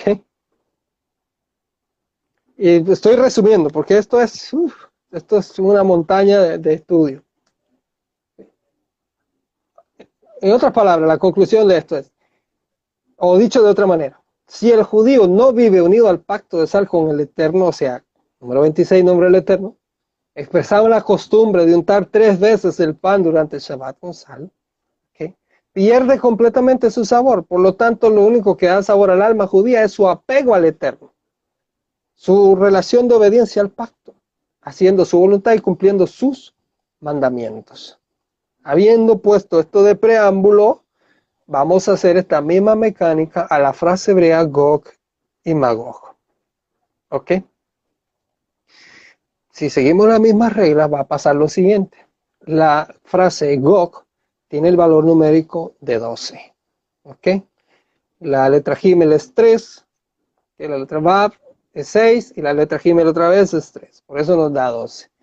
La frase Umagog, que es Imagog, tiene el valor de 58. Entonces, esto si sumamos 12 más 58 nos va a dar 70. ¿Ok? ¿70 qué? Son las 70 naciones, o era el número con el que la antigüedad del judaísmo se refería a las naciones no judías. ¿Ok? En la antigüedad. Entonces, ¿qué está diciendo el texto de manera gemátrica oculta? Que Gog y Magog es un conjunto de naciones gentiles que vienen contra la nación de Israel. ¿Ok? Pero que detalle quiénes son específicamente, la Torah no lo dice. No está escrito. Simplemente habla en conjunto. Conjunto de naciones. De hecho, eso es lo que significa la frase Gog y Magog. ¿Ok? Eh, ahora, hay algunos que se han desprendido para hablar y decir de que Gog es el famoso antimesías, el anticristo, en fin. Sin embargo, la Torah no da una característica o evidencia de quién es ese líder que viene delante de esta tropa, por así decirlo. No la hay. La Torah no la da. Por eso nosotros no especulamos ni engañamos a la gente diciéndole, sí, es él. O es, o es el presidente de Rusia. O es el presidente de Estados Unidos. no. Nosotros en judaísmo no hacemos eso. Porque la Torah prohíbe más bien que especulemos acerca de identidades y fechas de eventos. ¿Cómo vamos hasta aquí, estimada eh, Verónica? Maravilloso. maravilloso, maravilloso. Por acá veo muchos comentarios. Yo creo eh, que, si gustas, eh, podemos pasar ya el tiempo de las. No sé si ya usted, no sé si ya usted terminó con toda su alocución, así podemos pasar a las preguntas de, de los de los seguidores si es que tienen preguntas. Sí, yo pienso que, ya está claro, ¿ok? Aquí hace referencia al libro de Mateo, ¿ok? Que de la, mayor parte se cumplió, ¿ok? Este, pero que hay el evento, por ejemplo, de, de venida del Hijo del Hombre, que es un hebraísmo y todo esto, esto no ha tenido lugar porque hay ciertos eventos en la actualidad que no se han cumplido, que son concernientes al Mashiach, y, luego de esto, que sí existe un periodo okay, de tiempos difíciles, de los dolores de parto previos a la llegada del Mashiach, en hebreo Igbet Mashiach, que es los talones del Mashiach, que también es otra enseñanza acerca de esto en el judaísmo, pero que no han llegado todavía, pero que según la mayoría de los sabios de Israel ya estamos a la vuelta de la esquina. Okay, tampoco, por eso Yeshua dice y nos manda a estar advertidos, a estar alertas, ¿ok? A estar interpretando los tiempos porque no sabemos cuándo el ladrón va a aparecer. Y el tema con el ladrón es sencillo. Él no está diciendo que va a venir como un ladrón así específicamente, no, él está diciendo, es esto, es otro hebraísmo, significa, es más, estimada Verónica, así de sencillo, si, si tú sabes que un ladrón va a ir a tu casa, tú te vas a acostar tranquilamente y vas a dormir. Por supuesto que no, lo vas a esperar para darle una paliza y luego entregarlo a la ley. ¿Ok? Estás preparada, lo estás esperando. Cuando Mashiach está diciendo es, vive preparado, vive esperándome. Porque ni yo sé cuándo el Padre me va a decir vete. Entonces mejor mantente alerta. Eso es todo. No está diciendo que va a venir por detrás de la puerta de la iglesia y se va a llevar a todos y van a irse para allá al cielo siete años. No, eso no tiene lugar en la escritura. La venida de Mashiach es una, su reaparición es una, va a tomar al pueblo de Israel y bueno, mejor me quedo hasta ahí. Si gusta, pasamos hasta las preguntas. Estimados seguidores de esta, de esta plataforma, es momento de que ustedes comiencen a hacer sus preguntas para el estimado profesor Moret Daniel Ben Manuel. Este, cualquiera sea su pregunta, pueden dejarla por acá por el chat y nosotros pues le estaremos haciendo la pregunta al estimado Moret para que él pues pueda despejar las dudas de ustedes. Mientras yo voy leyendo algunos comentarios, dice acá el profesor Harold Aliaga, está fuera de lugar el famoso anticristo. Nerón que está bien muerto. sí, al menos desde el contexto del libro, sí, completamente. Nerón está bien muerto ya. Se dice Guzmán eh, Mary 2020, ya se especula sobre el Papa Francisco. Ah, sí. Es, todo es fruto de la misma fuente de la escatología occidental que sacan muchas conclusiones en base a palabras, pero lo menos que hacen es ir a la fuente y corroborar si esto es así. ¿Ok? Y construyen sobre un fundamento que está errado y ese es el problema. Eso es tal cual. Me preguntan por acá que si va a quedar el, vivo grabado. Sí, va a quedar grabado. De hecho, vamos a, enviarle al, al, Moret la grabación del video por mensaje directo a su, a su Instagram. Así lo pueden subir a la página de, de, de ustedes también y lo pueden ver por acá para los que recién se acaban de conectar. Veo que bueno, creo que quedó todo el tema claro. Estimado Moret, si usted tenía alguna algo más que agregar al respecto. Eh, siempre, siempre concerniente a esto hay también, y de hecho me lo preguntan mucho a mí, el tema de antimesías y todo esto, y que va a venir y toda esta cuestión. Mm, la mayoría eh, la mayoría siempre hacen referencia porque ahí dicen va a ir allá al templo y se va a sentar allá y va a decir que es Dios. Y hacen referencia a las palabras del apóstol Pablo en Tesalonicenses. Dice, tanto así que se proclama como Dios, dice Reina Valera, y se sienta en el templo de Dios. Entonces de ahí muchos deducen de que parte de estos eventos futuros es la aparición de este ser y que se va a ir a sentar allá en el tercer templo en, Israel cuando esté en pie. Eh, ¿Qué pasa? ¿Qué pasa con esto? Vamos a ver si Pablo de verdad está diciendo eso. Porque, vuelvo y les digo, lastimosamente, la, Biblia más tradicional en, en, el mundo de Occidente, ustedes saben cuál es.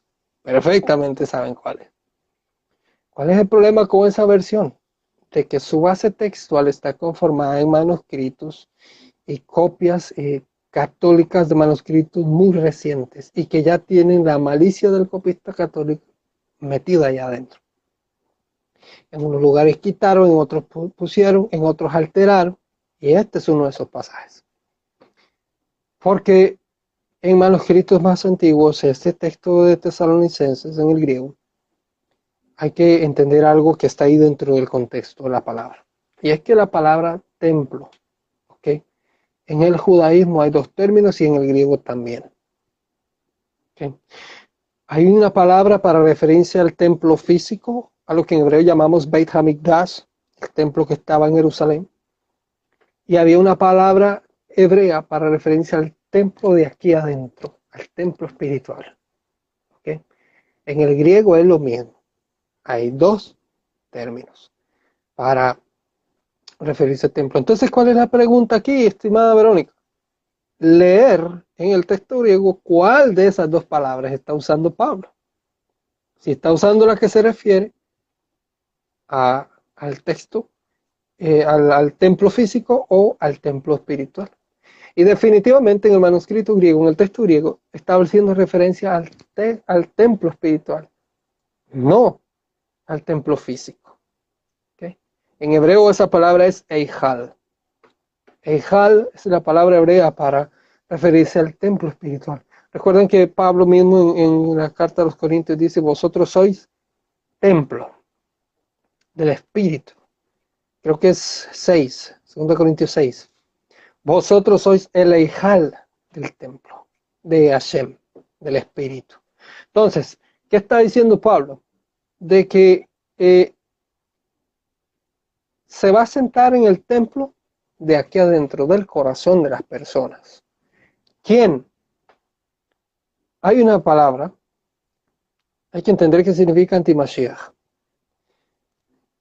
Pedro, desde los días del apóstol Pedro, él escribió, él escribió de que ya desde sus días había un que, el espíritu del antimesías, ya estaba operando, dice, desde aquellos días anti-Mesías, anti-griego en contra de Mesías, Mashiach, ungido, es el Mesías.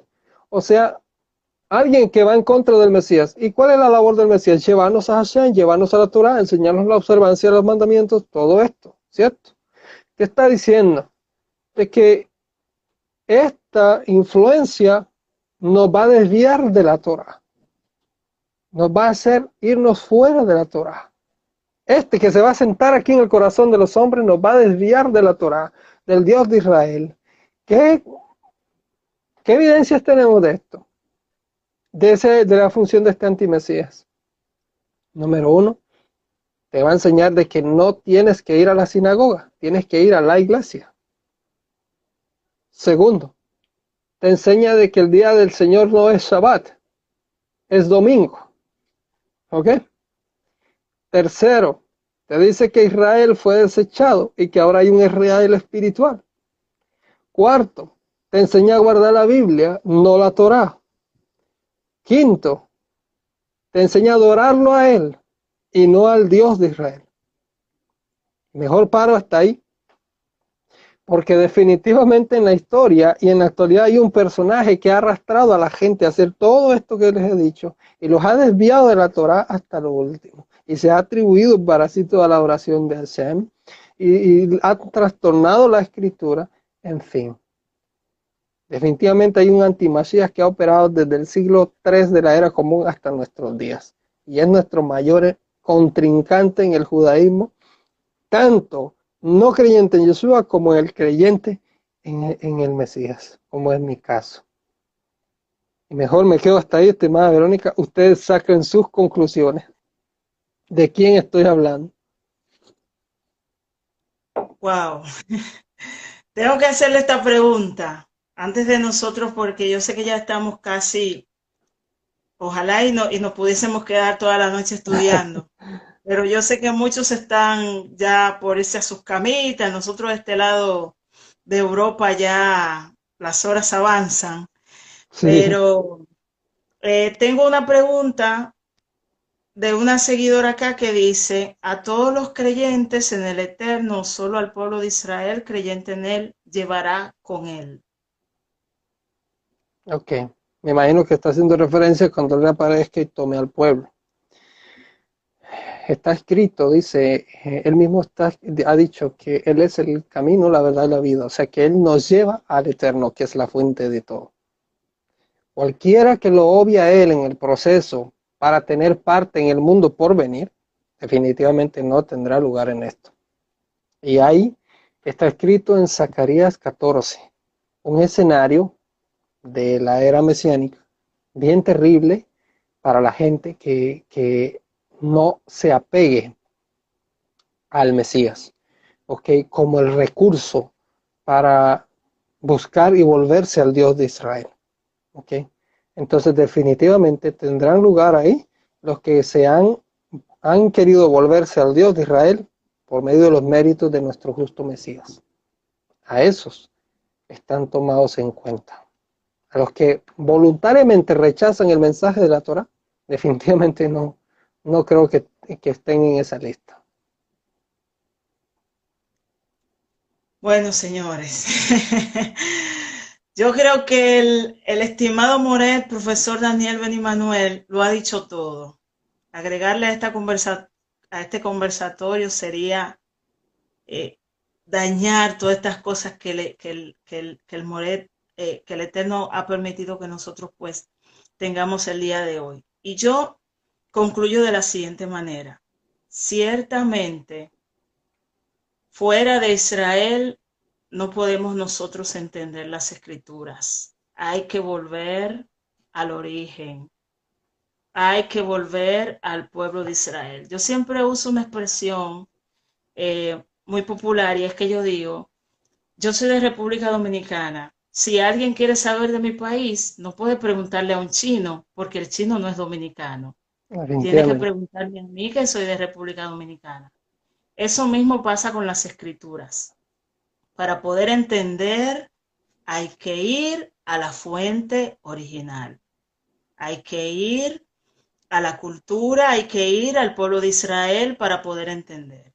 De manera que yo exhorto a toda nuestra audiencia a que vayamos todos a las raíces, vayamos al, contexto original para poder entender todas estas cosas y para no andar vagando como dicen en mi país, como chivo sin ley, sino, sino para nosotros poder conocer y poder tener un entendimiento mayor acerca de las escrituras. Estimado Moret, muy agradecida, pero antes de nosotros cerrar este conversatorio, quisiera que le deje a nuestra audiencia las redes sociales. Es importante y yo sé, me voy a permitir, eh, con el permiso suyo, de decirle a la audiencia que si usted quiere estudiar, bueno, el profesor está acá presente.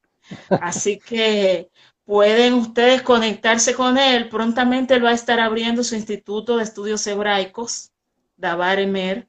Así que pueden ir a su página oficial, tanto en Instagram como Facebook y YouTube. Y también le insto a que eh, sigan todo lo que es la red de difusión YAJA, porque no solamente está el Moret, sino que hay otros profesores también cualificados con vasto conocimiento con respecto a las escrituras, la Torah hebrea, para que ustedes puedan aprender. Por acá había el profesor Harold Aliaga, que estuvo conectado también, que es otro de los maestros de la red de difusión, así que pueden ustedes entrar al enlace y ahí pueden conectarse directamente. Así que Morel, le cedo la palabra.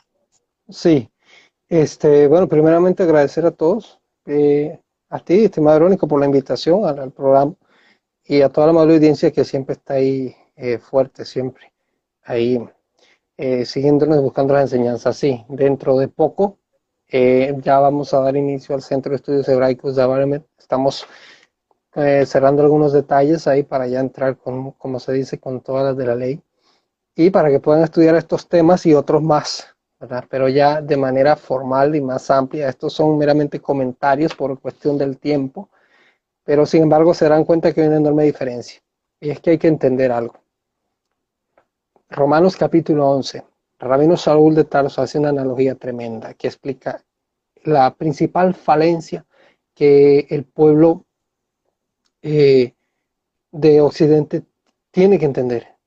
Y es que él dice que del olivo silvestre van a ser injertados, al natural. ¿Quiénes son estos dos olivos? definitivamente el olivo silvestre es la nación gentil. Y Israel el olivo natural. Y el proceso del injerto se da no en un tercer olivo llamado cristianismo, catolicismo, no. Son dos olivos. Y, y la promesa es que el no judío es injertado en el olivo natural, junto con él, no separado de. ¿Okay? Cuando entendemos eso, definitivamente, este, tenemos que alinearnos a, y solamente ahí vamos a poder entender las escrituras desde su verdadero contexto, conociendo al Mesías judío.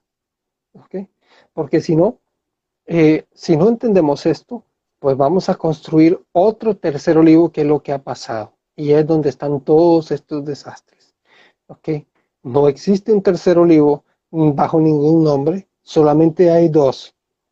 Y el texto es claro en decir que somos llevados del silvestre al natural, no a un Israel espiritual, no, al único Israel que siempre ha habido y que Dios nunca ha desechado, sino al contrario, ya desde el siglo eh, primero, Rabino Shaul de Tarso está diciendo, ha desechado a Shem, a su pueblo, ni se les ocurra tal idea, dice él.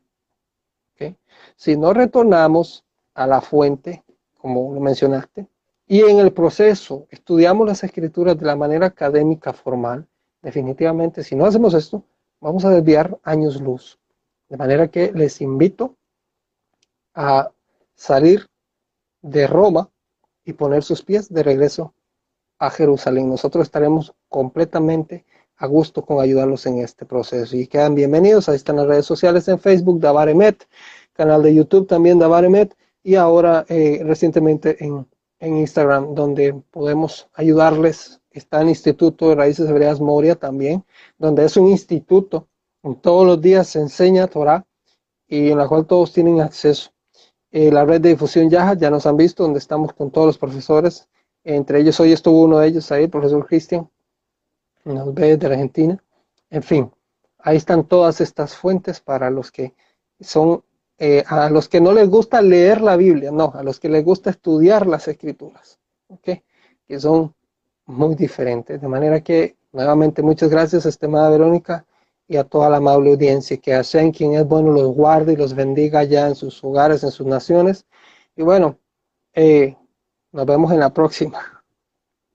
Bueno, la invitación queda abierta. Yo sé que esta no va a ser la primera vez, sino que eh, la invitación queda abierta. Espero también que los demás profesores de la, de, la red de difusión pues tengan el honor de poder también eh, pues acompañarnos a nosotros en esta eh, plataforma y traer pues la enseñanza de la Torah que tan importante es para nosotros. A ustedes que nos siguen, que nos están siguiendo desde diferentes partes de Latinoamérica, gracias. Gracias por haberse conectado estas horitas que han sido muy edificantes para nosotros y nos vamos nuevamente a reencontrar el próximo sábado con va a estar eh, la doctora Frainés Liranzo trayendo temas de salud eh, como siempre. Así que bueno, muchas gracias, muchas gracias, bendiciones y